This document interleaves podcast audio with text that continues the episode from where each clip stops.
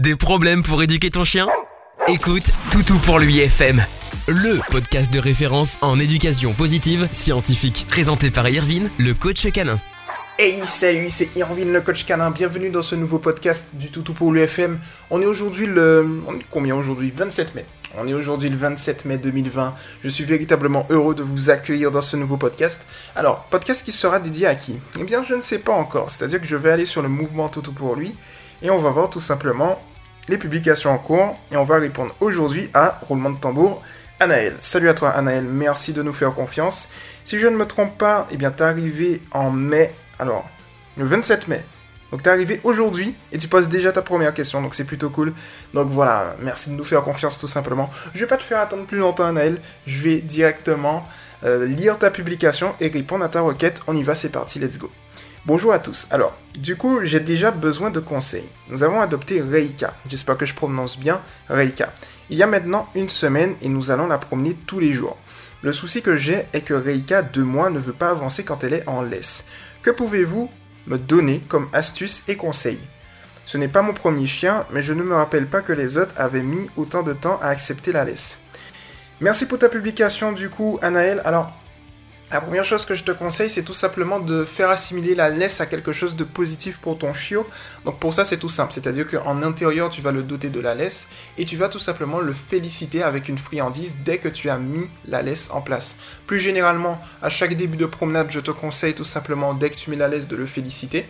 Et ensuite, en intérieur maintenant, c'est vraiment là que, ça va se faire en fait.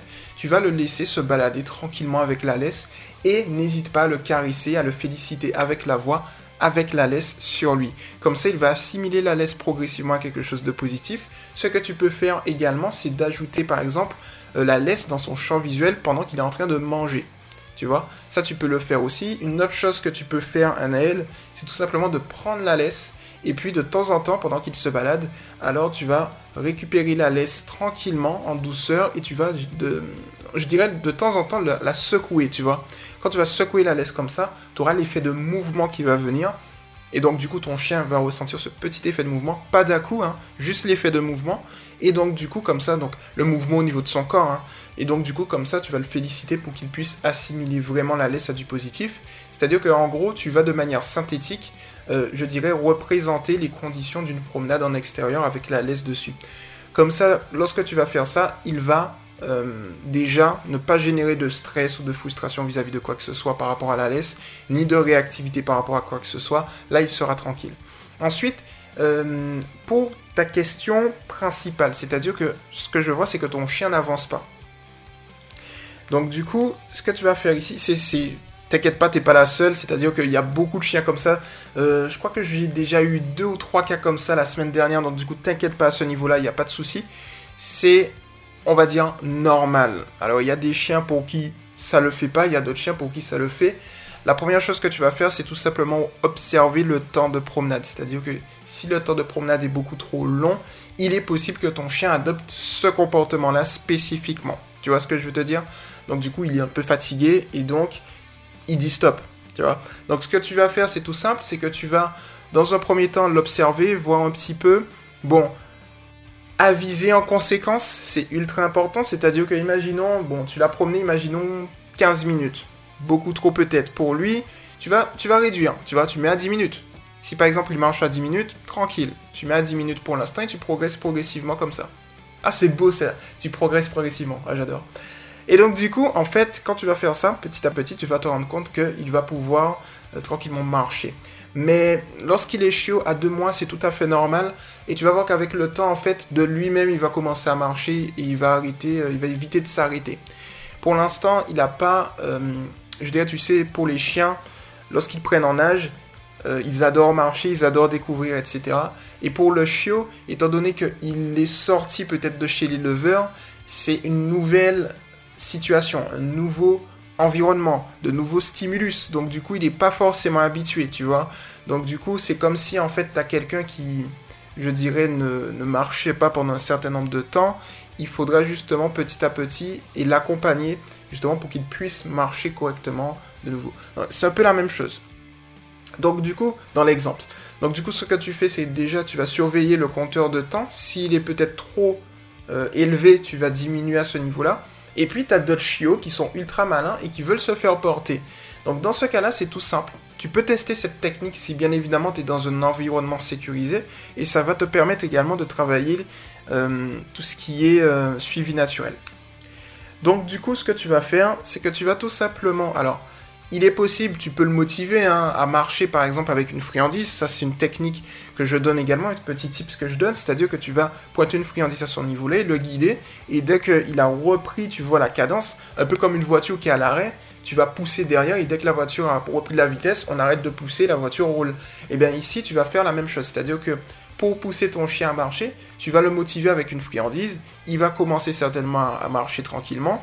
Et ensuite, dès qu'il a pris la cadence, tu y vas et tu le félicites. Et bien évidemment, tu lui donnes la friandise et tu le félicites comme ça. Euh, quand tu vas faire ça, en fait, tu te bases sur le principe qui est le suivant, c'est qu'un chien recherche deux choses dans sa vie. Des récompenses et de l'attention, en sachant que ton attention est une récompense. Et donc ça, c'est un avantage assez notable. Et tu vas voir que petit à petit, de toutes les manières, comme je t'ai dit, avec l'âge, tu n'auras plus aucun souci à ce niveau-là.